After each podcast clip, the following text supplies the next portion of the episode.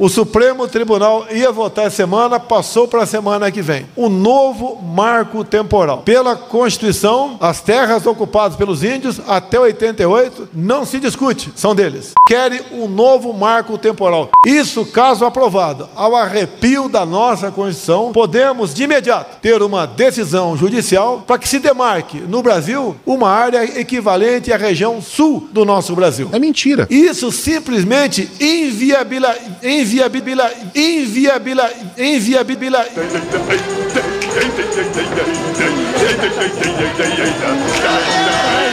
Inviabila, inviabila, inviabila, inviabila. Que porra é essa, Batata? Inviabilizaria o nosso agronegócio. É mais uma mentira. Nós praticamente deixaríamos de produzir, de exportar, sequer teríamos como garantir a nossa segurança alimentar. Fear mongering, by definition, is the action of deliberately arousing public fear or alarm about a particular issue. A indústria do medo. A cultura do medo. A responsabilidade de limitar as exportações e criar estoques reguladores é do governo. E o que aconteceu nessa área? Falta de planejamento. O presidente contou uma série de mentiras nesse, nessa fala. Ele falou: olha, o Brasil, o agronegócio vai quebrar. Não, não vai. O Brasil não vai, não vai poder mais exportar eh, commodities. Não, vai poder sim. O brasileiro vai passar fome com isso. Mentira. O mundo que compra commodities agrícolas cada vez mais exige dos países fornecedores o cumprimento de normas e princípios preservadores do meio ambiente e dos interesses dos povos originários. O narco moderno do agronegócio quer operar com tecnologia e com respeito ao meio ambiente e às pessoas. O que acontece é que esse grupo anacrônico do agronegócio, que apoia Bolsonaro, ele está falando com eles: olha, eu vou brigar com o STF por vocês. Né? E o Bolsonaro espera que em resposta venham tratores, venham. É, caminhões em apoio a ele no 7 de setembro também. Querer estipular esse marco temporal é uma agressão à Constituição, a uma visão humanista de mundo e à economia brasileira, que sofrerá certamente graves prejuízos com as inevitáveis sanções que advirão dessa postura agressiva em relação ao meio ambiente e aos povos originários por parte do, por parte do nosso Estado. Caso isso seja aprovado, eu tenho duas opções. Não vou dizer agora. Para bom entendedor, meia palavra basta. Bolsonaro voltou a se manifestar contra o marco temporal para delimitar as terras indígenas e chegou a afirmar que poderá não aceitar a decisão do STF sobre o assunto. Mas já está decidida qual é essa opção. É aquela que interessa ao povo brasileiro. Não fode, meu irmão. É aquela que está ao lado da nossa Constituição. Não fode, meu irmão. O que for decidido lá pelo outro poder tem reflexo nos outros dois poderes, legislativo e executivo. É verdade. Freios e contrapesos. E nós representamos, sim, de verdade, de fato, pelo voto a população brasileira. Flashback. Presidente, o artigo 85 da nossa Constituição, ele é bem claro quando diz: incorre em crime de responsabilidade o presidente da República que interfira nos trabalhos do legislativo. End of flashback. Constituição da República Federativa do Brasil de 1988. Seção 3. Da responsabilidade do presidente da República. Artigo 85. São crimes de responsabilidade os atos do presidente da República que atentem contra a Constituição Federal e especialmente contra dois pontos. Inciso 1. A existência da União. Inciso 2. O livre exercício do poder legislativo, do poder judiciário, do Ministério Público e dos poderes constitucionais das unidades da Federação. Inciso 3. O exercício dos direitos políticos, individuais e sociais. Inciso 4. A segurança interna do país. Inciso 5. A probidade na administração. Inciso 6. A lei orçamentária. Atenção! Inciso 7. O cumprimento das leis e das decisões judiciais. O cumprimento das leis e das decisões judiciais. O artigo 85 da nossa Constituição, ele é bem claro. Concordamos! Então bundão é o Jair. Medo e delírio em Brasília. É uma canalice que vocês fazem. Olá, bem-vindos ao Medo e Delírio em Brasília com as últimas notícias dessa bad trip escrota em que a gente se meteu. Bom dia, boa tarde, boa noite. Por enquanto. Eu sou o Cristiano Botafogo e o Medo e Delírio em Brasília, medo e delírio em Brasília.wordpress.com é escrito por Pedro Daltro. Esse é o episódio dias 969 a 972. Ah, é? Foda-se. Fica no rabo, gente. Ó, oh, como o cara é grosso. Bora passar raiva? Bora. Bora. Bora. Bora! Bora!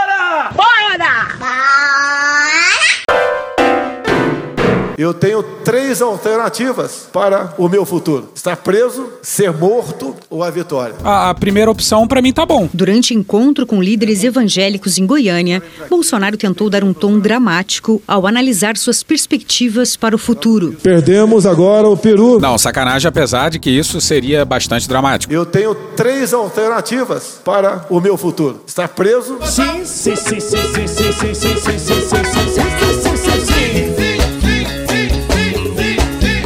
Ser morto. Ser morto. Que drama! Tremendo drama! Ser morto. Chega de frescura, de mimimi. Ser morto. Esse cara é o cara que fica reclamando do mimimi, mas no fundo é ele, entendeu? É ele que é o mimizento. Ou a vitória. A verdade é que devia ter sido assim. Eu tenho três alternativas: estar preso, estar preso, estar preso. Essas são as únicas três opções que a gente vislumbra aqui. Mas curioso ele tá considerando a opção da prisão, né? Pelo menos é sinal de realismo. Podem ter certeza, a primeira alternativa, preso, não existe. Claro que existe. Ao descartar a hipótese de ser preso, Tá errado. ele disse acreditar que está fazendo a coisa certa, Você é maluco, é? que não deve nada a ninguém Mentiroso! e, portanto, não poderia ir parar na cadeia. Tudo errado. Ó, papuda, Liz, espera. Boa estadia lá, valeu? Bora pro Hélio Gaspari na Folha no dia 28.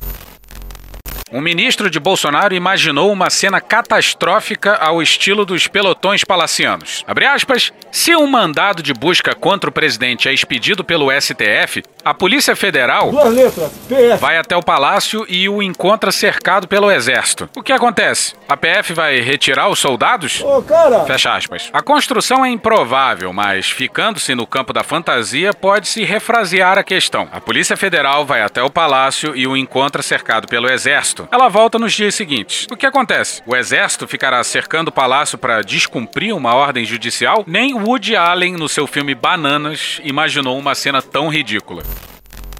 O Gaspari está se referindo a uma matéria do Valor Econômico. Então vamos a ela. Matéria do Murilo Camaroto, do Fábio Murakawa e da Luísa Martins.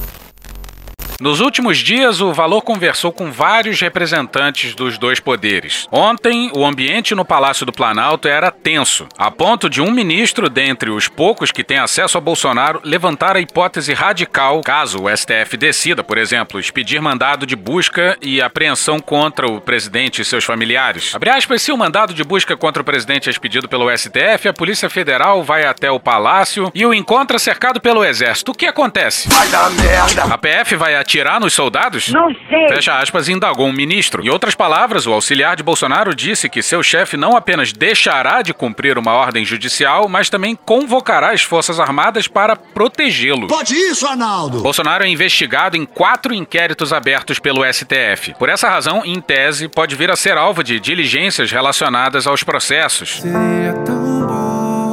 Interrogatórios, por exemplo, fazem parte dos procedimentos formais da justiça. O presidente tem feito várias acusações ao Supremo, que, segundo ele, estaria, abre aspas, jogando fora das quatro linhas da Constituição, fecha aspas. Já encheu o saco isso, pô. Consultado sobre se Bolsonaro estaria de fato disposto a promover ruptura institucional, um militar com cargo no governo disse é possível. Ao mesmo tempo, advertiu que ninguém pode prever a extensão de uma quebra da ordem constitucional dessa monta, se haverá desobediência do presidente a uma possível ordem judicial ou se ele está mesmo disposto a colocar tanques na rua. Será mesmo? Nessa equação, é preciso considerar a disposição do Exército em atender ao pedido, não a uma ordem, porque só pode se dar dentro da lei do presidente. Ordens absurdas não se cumprem. Indagado sobre se o comando da principal das forças militares obedeceria a essa demanda, a fonte respondeu: essa é a grande questão. Ordens absurdas não se cumprem. O maior incômodo de Bolsonaro, informa um ministro com acesso livre ao gabinete do presidente, é com um inquérito das fake news. Eu acho que até o fake news é válido, com todo respeito. Que tem levado a prisões e ordens de busca e apreensão contra aliados do presidente. Segundo ele, o principal temor é que o vereador Carlos Bolsonaro, do Republicanos, seja alvo de operação similar a que provocou a prisão do presidente do PTB, Roberto Jefferson. Abre aspas, se tiver prisão de filho, essas coisas coisas, aí ele, o Bolsonaro, vai pra cima. Fecha aspas, disse. Essa eu quero ver. Não, não quero ver, não. A fala de Heleno de que se o artigo 142 existe no texto constitucional é sinal que ele pode ser usado. Não, brother. E as ameaças de Bolsonaro são mais do que mera retórica. Elas encontram respaldo entre militares lotados no Palácio do Planalto ou na esplanada dos ministérios. Temos hoje um país governado por loucos. Com quem o valor tem conversado nas últimas semanas. Na visão desses militares, as Forças Armadas devem mesmo intervir caso o atual conflito entre Planalto e Supremo não cesse. Militares também compram o discurso do presidente de que há conspiração em andamento no STF. Conspiração! Para viabilizar a candidatura de Lula e fraudar a eleição presidencial do ano que vem para apiar Bolsonaro. A ideia de um golpe, porém, não é unanimidade no meio militar. Entre os que se opõem à ideia está o vice-presidente Hamilton Mourão. Bom dia! Que nos bastidores classifica essa hipótese como uma loucura. Os poderes terão que buscar solução. Se não conseguirem, né, chegará a hora que nós teremos que impor uma solução. Enfim, a hipocrisia. Mas voltemos às declarações presidenciais. Porque, como a gente já disse lá na introdução, o Bolsonaro resolveu insinuar que não vai cumprir decisão judicial, não. O Supremo Tribunal ia votar semana, passou para a semana que vem. O novo marco temporal. Reduzindo, resumindo, o que é isso? Teu cu! O que é isso? Isso não existe. Pela Constituição, as terras ocupadas pelos índios até 88 não se discute, são deles. Pois é, na Constituição não tem nada disso. Não há qualquer marco temporal. Olha só o que diz o artigo 231 da Constituição. Capítulo 8 dos Índios. Artigo 231. São reconhecidos aos índios sua organização social, costumes, línguas, crenças e tradições e os direitos originários sobre as terras que tradicionalmente ocupam, competindo à União demarcá-las, proteger e fazer respeitar todos os seus bens. Aí você pode pensar, ah, mas tá aí o marco temporal, ó. Ele fala as terras que tradicionalmente ocupam, mas aí tem o parágrafo primeiro. Parágrafo primeiro. São terras tradicionalmente ocupadas pelos índios, as por eles habitadas em caráter permanente, as utilizadas para suas atividades produtivas, as imprescindíveis à preservação dos recursos ambientais necessários a seu bem-estar e as necessárias à sua reprodução física e cultural, segundo seus usos, costumes e tradições. Pois é, essa questão no marco temporal foi uma invenção do ministro Menezes Direito, quando da decisão acerca da Raposa Serra do Sol. Aí agora querem usar esse mesmo precedente para tudo, que seria um absurdo. Afinal, no extremo, os povos indígenas poderiam falar: ó, a gente ocupava tudo aí antes da Constituição de 88. Pode devolver. O- essa proposta no Supremo já tem dois votos contrários a nós, contrários, portanto, à Constituição, querem um novo marco temporal, que seria o que vivemos hoje em dia. Isso, caso aprovado, ao arrepio da nossa Constituição, podemos de imediato ter uma decisão judicial para que se demarque no Brasil uma área equivalente à região sul do nosso Brasil. Imaginem mais uma área, somando-se ao 14% de território já demarcado. Esta nova área, somando aquilo que seria equivalente aos estados do Paraná, Santa Catarina e Rio Grande do Sul. Isso simplesmente inviabilizaria o nosso agronegócio. No nosso episódio de sexta, um executivo da Companhia Nacional de Abastecimento desmentiu o presidente. Lembrou que o agronegócio e o governo vivem dizendo que o aumento de produtividade não vai se dar com novas terras, mas com tecnologia. E o que, que Bolsonaro está sugerindo? Que áreas atualmente usadas para pasto e para soja no Brasil vão ser tomadas pelos povos indígenas? Ou será que o que ele está dizendo é que ele quer desmatar mais? Mano, cu, rapaz. Rimou. Nós praticamente deixaríamos de produzir, de exportar. E entendo, pela dimensão do fato, sequer teríamos como garantir a nossa segurança alimentar. Tenho certeza. Caso isso seja aprovado, eu tenho duas opções. Não vou dizer agora, mas já está decidida qual é essa opção. É aquela que interessa ao povo brasileiro. É aquela que está ao lado da nossa Constituição. Bom, a partir disso, conclui-se que ele supostamente pretende descumprir decisão judicial, se vier contrária a esse suposto marco temporal. E falando em marco, diz aí, Marco Feliciano. Decisão judicial não se discute, se cumpre. Muito obrigado. Não é fácil decidir. Até em casa, muitas vezes, conversando com a nossa esposa, sabemos da dificuldade de decidir um assunto. Na maioria das vezes, nós cedemos. Mas no governo federal não é diferente.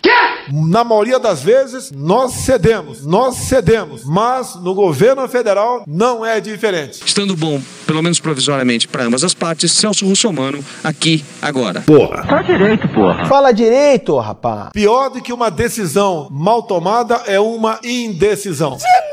novo, cara! O que for decidido lá pelo outro poder tem reflexo nos os outros dois poderes, legislativo e executivo. E nós representamos, sim, de verdade, de fato, pelo voto, a população brasileira. E numa reviravolta impressionante. A dramatic turn of events. A gente vai falar agora do Talibã. O deputado Jair Bolsonaro, há cinco anos, fez um projeto para adoção de ações contra terroristas. Na época, contou com a ajuda do Major Vitor Hugo, então assessor parlamentar. E esse projeto periga ser aprovado em resposta, acredite você, à tomada do Afeganistão pelo Talibã. Caralho! Segundo a ONU, trata-se de uma espécie de licença para matar. Entre a vida de um policial e mil vagabundos, ou 111 vagabundos, que é um número bastante emblemático, eu fico aquele policial militar contra 111 vagabundos. Ele disse isso mesmo? Bora pro Evandro Éboli no dia 30 no Globo. Embora o Brasil jamais tenha sido alvo de ações de grande porte reivindicadas por grupos terroristas internacionais, o relator da proposta, deputado Sanderson, do. PSL do Rio Grande do Sul, diz que o país precisa estar alerta. O projeto tem 32 artigos e prevê a formação dos agentes públicos contra o terrorismo, incluindo militares das Forças Armadas, das polícias e membros da Agência Brasileira de Inteligência, ABIN. O projeto também autoriza o uso de identidade falsa nessas operações, permite infiltração dos agentes em movimentos e centraliza essas ações na Autoridade Nacional Contra-Terrorista, que vem a ser o presidente da República. Que beleza! Agora, é ou não é a mais suprema das ironias um sujeito que planejou explodir uma adutora do Guandu, e não sei se por burrice ou por realmente querer chamar atenção, mostrou os desenhos para uma jornalista da Veja, se tornar a autoridade nacional contra terrorista. E antes o problema fosse só essa ironia. Palavras do Vitor Hugo nessa semana. Abre aspas, não podemos ficar expostos. No Afeganistão, o Talibã tomou o poder com a saída desastrosa do presidente dos Estados Unidos, Joe Biden. O Brasil pode sim ser alvo de ataques terroristas, fecha aspas, alega Vitor Hugo. Tá falando sério? Pois é, um importante aliado do presidente, cereja no bolo, ainda desceu o pau no Biden, presidente de um dos nossos principais parceiros comerciais. Isso depois dos americanos saírem de uma reunião com o Bolsonaro espantados, porque o Bolsonaro disse a eles que o chefe deles é um presidente ilegítimo e que quem ganhou a eleição tinha sido Trump. Shifty, dishonest guy. CPI. A CPI tem estado muito bem coberta, obviamente. E vocês devem ter reparado que a gente ignorou a CPI nas últimas duas semanas. Cristiano, eu não aguento mais CPI. Puta que pariu. No começo da CPI, falava-se mais do assassinato em massa que ocorreu por ação e omissão do governo. Mas, no fim das contas, a maior parte do tempo da comissão vai ser gasta com corrupção, que, óbvio, é um absurdo, mas que parece que fica pau a pau com genocídio, sabe? Fica um pouco essa sensação. Talvez porque o genocídio seja mais óbvio e mais facilmente diagnosticável, mas diz muito sobre o povo brasileiro que muitas pessoas só tenham se comovido quando entrou o fator corrupção na história, sabe? Corrupção! Ladroagem! Atentai, Brasil! A notícia é de quinta passada, mas é uma das denúncias mais absurdas que apareceram na CPI. Guilherme Balsa no G1 no dia 26. A CPI da Covid recebeu nesta quinta-feira, dia 26, uma denúncia formal feita por um representante de médicos e ex-médicos da Prevent Senior, em que afirmam que a operadora de saúde e o governo federal fizeram um acordo no início da pandemia do coronavírus para testar e disseminar as medicações do kit Covid, como cloroquina, ivermectina e azitromicina. Você começou a tomar o quê? Na terça mesmo eu comecei a tomar hidroxicloroquina, a Anitta e a azitromicina na quarta-feira. Logo, kit completo. Kit completo. O coquetel Pazuello aqui, tá ok, pessoal? Pois é, usaram idosos como cobaias. Olha só que beleza. Os idosos, as pessoas mais vulneráveis aos vírus, e já se sabia disso à época, e também mais vulneráveis a medicamentos em geral. O primeiro desdobramento do acordo entre a Prevent e o governo federal, segundo a denúncia, foi a pesquisa feita com mais de 600 pacientes para testar a eficácia da hidroxicloroquina contra a Covid-19, realizada entre março e abril do ano passado. O resultado teria sido manipulado para que os resultados fossem favoráveis ao uso da cloroquina contra a doença. A denúncia afirma ainda que a Prevent realizou uma série de tratamentos experimentais em seus pacientes, muitas vezes sem que houvesse consentimento deles. O texto diz que pacientes pacientes foram usados como cobaias humanas para testar as medicações contra a Covid. O médico tem a liberdade total. É mentira. Para trabalhar com o paciente. Total. É mais uma mentira. E esse é o dever do médico. É uma obrigação e um direito dele. Não tem um remédio específico, ele trata da melhor maneira possível. Por isso, os índices foram lá para baixo. É mentira. Quem trouxe a denúncia à CPI foi o senador Humberto Costa. Entre as coisas que o hospital orientava era que os pacientes e os seus familiares não tivessem conhecimento de que essa experiência estava sendo feita, que não tivessem conhecimento de que estavam sendo administrados esses, esses medicamentos. Se tem é que isso foi um acerto entre a direção do hospital e o governo federal contra aquelas orientações que havia do Ministério da Saúde no período do ministro Mandetta. E o chamado gabinete paralelo está estaria por trás dessa, ele era o elo entre o Prevent Sênior e o governo federal. Esse é o gabinete paralelo. Esse o gabinete paralelo. Mengele Style. Que quadro, hein? Hoje eu me considero o médico da liberdade no Brasil. Bom, o mínimo que se espera é muita gente presa do governo ao final. Entre os tratamentos não convencionais mencionados está a ozonioterapia, um catéter fininho, a flutamida e a heparina inalatória. A denúncia é acompanhada por mensagens de WhatsApp de diretores da empresa. É claro que eles deixaram rastros para trás. Agora a gente quer ver do lado do governo. Certamente deve ter um e-mail oficial no meio. Os médicos alegam que eram coagidos pela Prevent a prescrever as medicações do tratamento precoce de forma sistemática e que há um acompanhamento rigoroso do número de kits prescritos. O senador Randolph Rodrigues disse que os crimes narrados na denúncia são de lesa humanidade. E é por isso que tem que ter esperança de condenação em corte internacional. Vem Tribunal de Haia! Simone Tebet comparou os relatos com o que aconteceu em Manaus. Babaca do caralho. Pois é, esse aí é o nosso presidente da República. Imitando pacientes desesperados em busca de ar.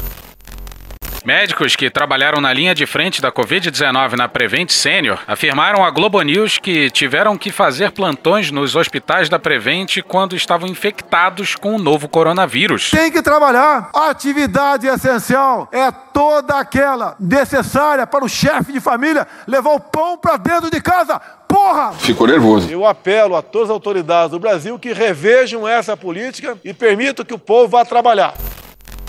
Pois é, no rol de vilezas apuradas pela CPI, essa aí vai estar tá lá em cima.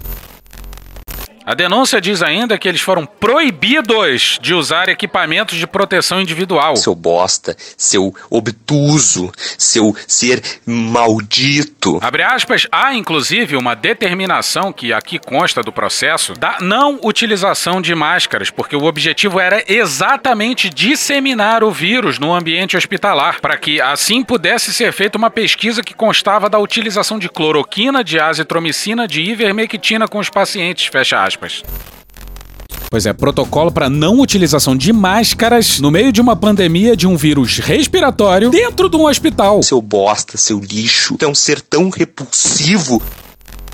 Para a senadora Simone Tebet, do MDB, a ação pode ser considerada tentativa de homicídio. Aspas, isolado já seria um crime, um crime contra a saúde pública, um crime que pode beirar inclusive tentativa de homicídio. Porque, veja, nós estamos falando de uma clínica particular que, através de mensagens, manda aqui uma recomendação aos seus médicos. Primeiro exigindo, dizendo para eles: vocês não vão ter máscaras para tratar, cuidar de pacientes, a não ser em casos excepcionais. Intragável. Eu espero que você se for foda. Então, isso é exposição a risco de contágio e consequente morte de uma pandemia, de um vírus que, na época, março, abril e maio, como está aqui, e agosto, nós não sabíamos ou estávamos tomando conhecimento da gravidade da mortalidade. Fecha aspas, afirmou. Sim, aprendeu-se muito durante a pandemia, mas nessa época, por causa da experiência da China e da Itália, já se sabia muito. Mas e o Conselho Federal de Medicina, hein? Deve ter ficado muito orgulhoso com a liberdade desses médicos.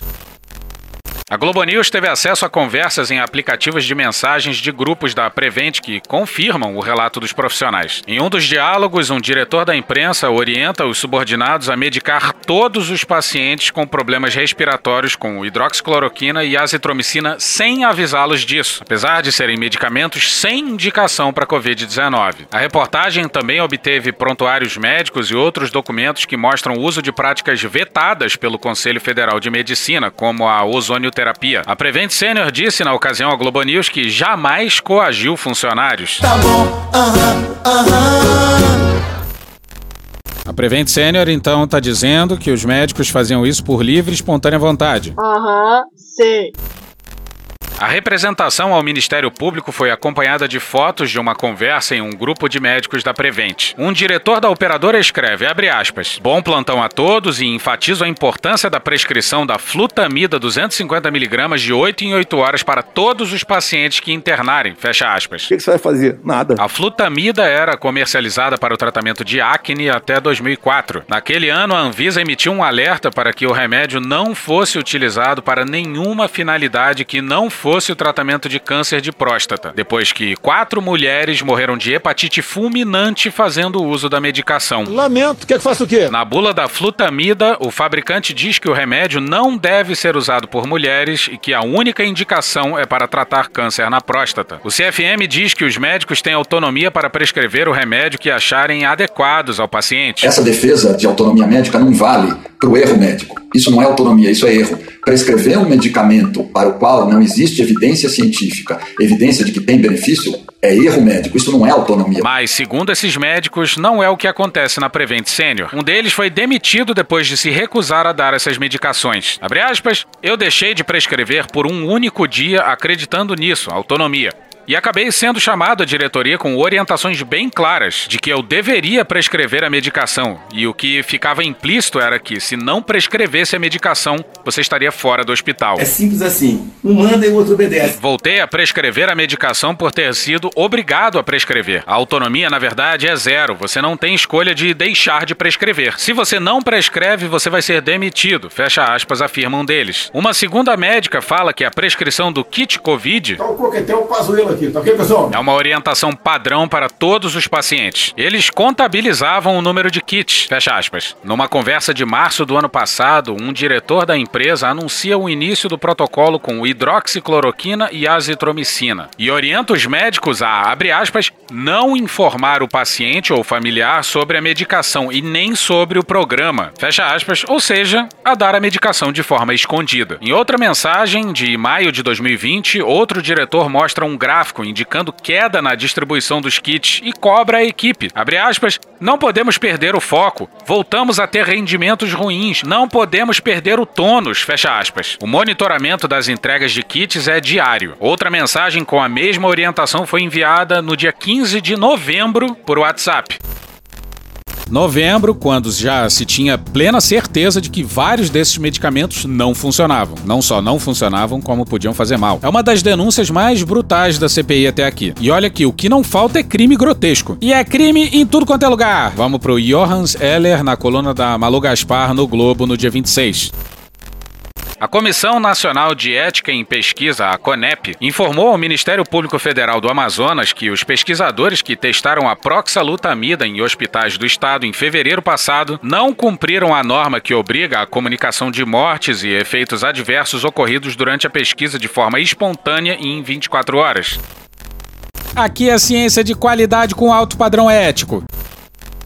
Num ofício enviado ao Ministério Público Federal que apura irregularidades no estudo, o coordenador da comissão, Jorge Venâncio, afirma que tal omissão é uma falha grave. Em resultados divulgados numa entrevista coletiva transmitida pela internet em março, os responsáveis pelo ensaio clínico disseram ter registrado 153 mortes entre 594 voluntários. Entre as vítimas fatais, 12 tinham tomado remédio e outras 141 placebo. Eles anunciaram que encontraram uma droga com 92% de eficácia contra a maior pandemia da história. É óbvio que isso seria alguma coisa que chamaria a atenção das melhores revistas científicas do mundo. É ciência de má qualidade que está sendo feita. E há indícios, inclusive, de que em pelo menos uma das publicações desse grupo os dados foram fabricados. Então é muito esquisito um grupo ter encontrado a cura para uma doença muito grave e nenhum jornal de grande prestígio científico aceita publicar. Eu tenho explicação para isso, quer dizer, é muito claro. Esses estudos estão metodologicamente tão mal feitos que não deviam ter sido publicados em lugar nenhum. A proxalutamida vem sendo tratada pelo presidente Jair Bolsonaro como a nova promessa de cura para a Covid-19. Proxalutamida. Trata-se de um bloqueador hormonal desenvolvido na China que também está em teste para o tratamento do câncer de próstata. O grupo de pesquisadores que conduziu o estudo no Amazonas, liderado pelo endocrinologista Flávio Cadegiani, está sendo investigado também pela realização de um ensaio clandestino sem autorização nem da CONEP e nem da Anvisa, que submeteu cerca de 50 pessoas ao tratamento com a proxalutamida no hospital da Brigada Militar de Porto Alegre em março. O caso foi revelado pelo portal Matinal. Pelo telefone, Venâncio confirmou ao Globo que o estudo gaúcho não foi sequer registrado no sistema da comissão. A rigor, o grupo também não tinha autorização para realizar o ensaio no Amazonas. No ofício realizado ao MP, o coordenador da CONEP confirmou uma informação já publicada nessa coluna em junho, a de que a pesquisa realizada pelo grupo de Cadegiani era para acontecer na clínica do endocrinologista em Brasília e não no Amazonas. O documento, datado de 12 de maio, também afirma ser impossível aferir a eficácia de 92% na redução de mortes que os pesquisadores atribuíram ao medicamento experimental. O dado, propagandeado pelos médicos na live de março, chamou a atenção da comunidade científica brasileira e internacional. De promessa milagrosa, os números passaram a ser vistos com desconfiança. Mas, segundo consta no ofício ao MP, a comunicação dos falecimentos, aspas,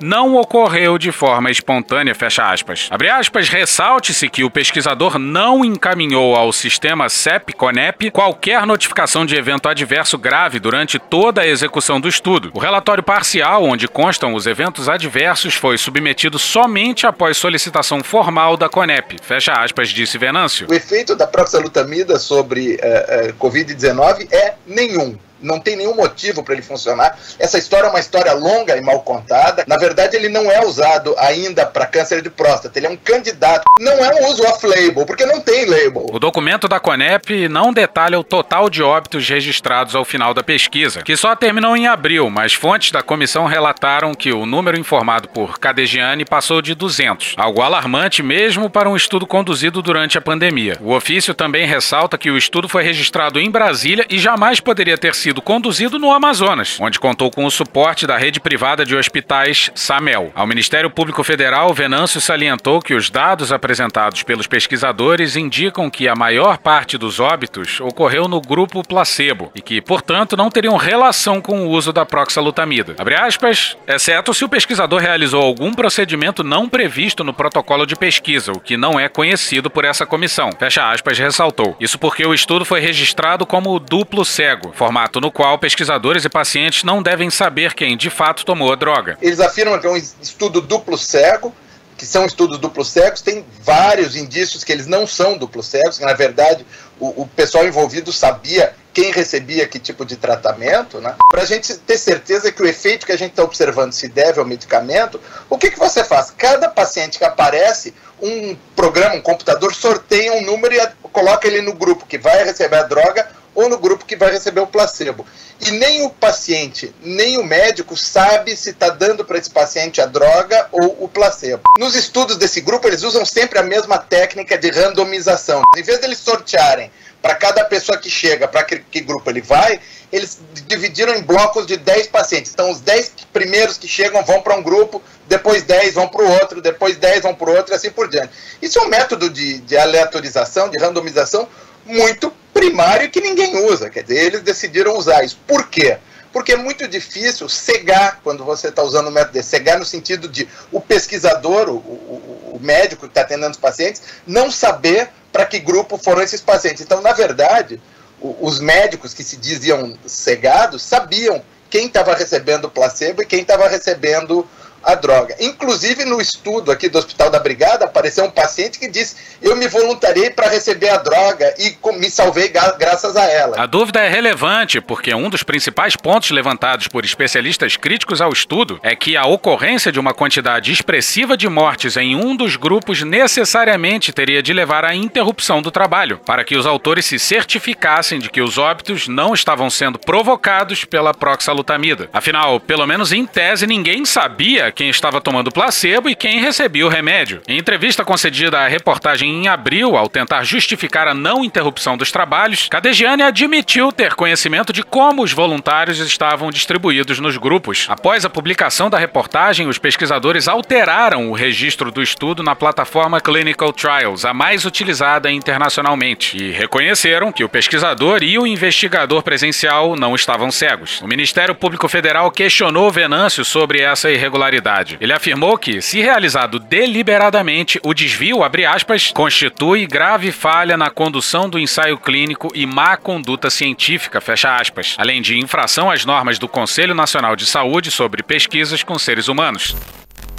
E é engraçado porque se você pesquisa Cadegiani ou Flávio Cadegiani no YouTube, por exemplo, você vai achar vídeos dele no canal do Samel, do Pingos nos Is, da Jovem Pan, uma live com o Girão, outra live com o Zimmerman, uma participação no Opinião no Ar do Luiz Ernesto Lacombe, uma live com o Guilherme Peck, que é um dos médicos que supostamente fazia parte do tal gabinete paralelo, e também uma live no canal da Leda Nagli. Ou seja, o cara foi realmente abraçado pela alt-right brasileira, né?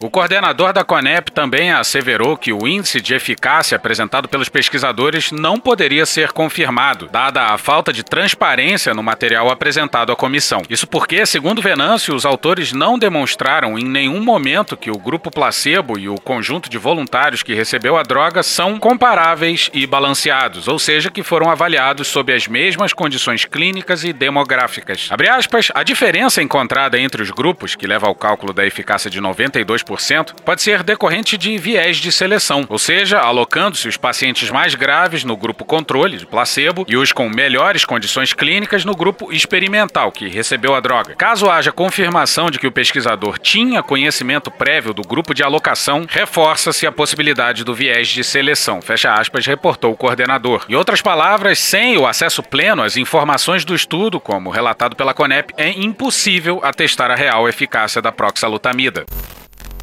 Pois é, fora o fato de que 92% é simplesmente bom demais para ser verdade, né? Que Deus tenha misericórdia dessa nação. E hoje ficamos por aqui. Veja mais, muito mais em medo em Brasília.wordpress.com, o blog escrito por Pedro Daltro.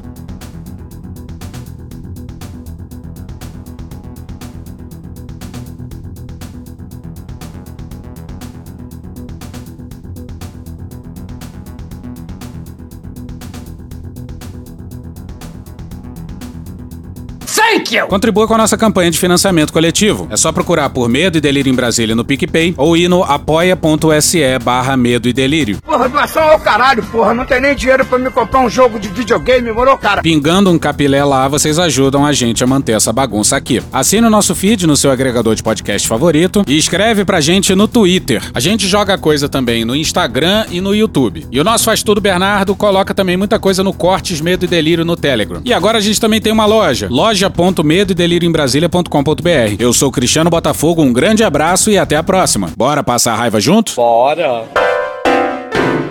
Permite uma parte? Não lhe dou a parte. Não lhe dou a parte.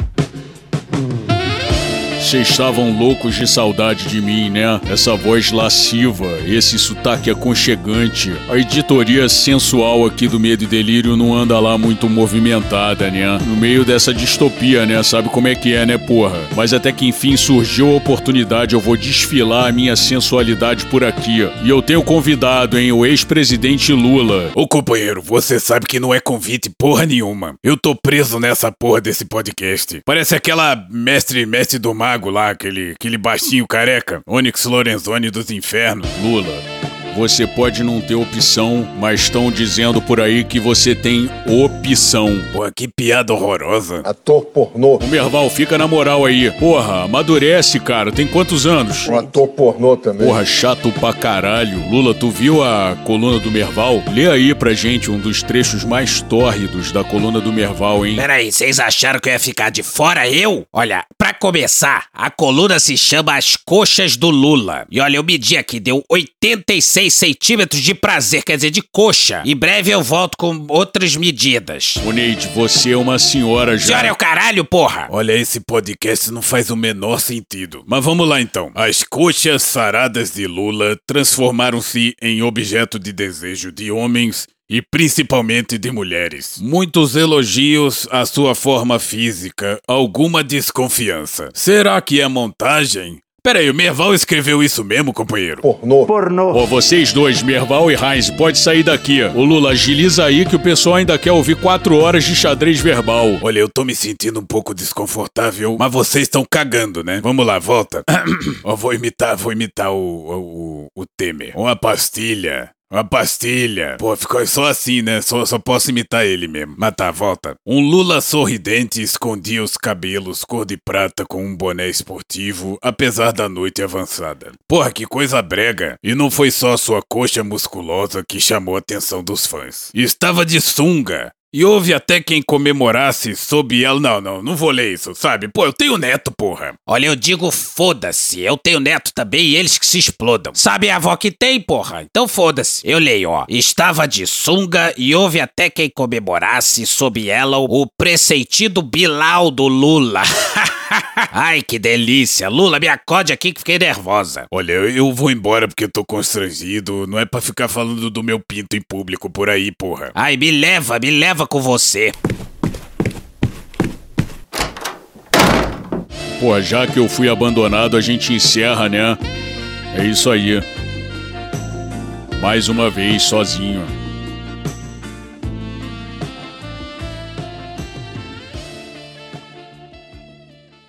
Ator pornô. Prefiro ficar sozinho do que com você, Merval, porra. Porra. Porra. Porra! Porra! Putinha do poço. Problemas? Pornô. Pornô. Paralelepípedo de crack? Paralelepípedo de crack. Paralelepípedo de crack. Presidente, por que sua esposa Michele recebeu 89 mil de Fabrício Queiroz? Parte terminal do aparelho digestivo. Pum. Que bom do bom. Agora, o governo tá indo bem. Eu não errei nenhuma. Eu não errei nenhuma. Zero. Porra! Será que eu tô errando falar isso daí? Não tem como não dar errado. Vai dar errado. Tem tudo para não dar certo. O cu dilatado.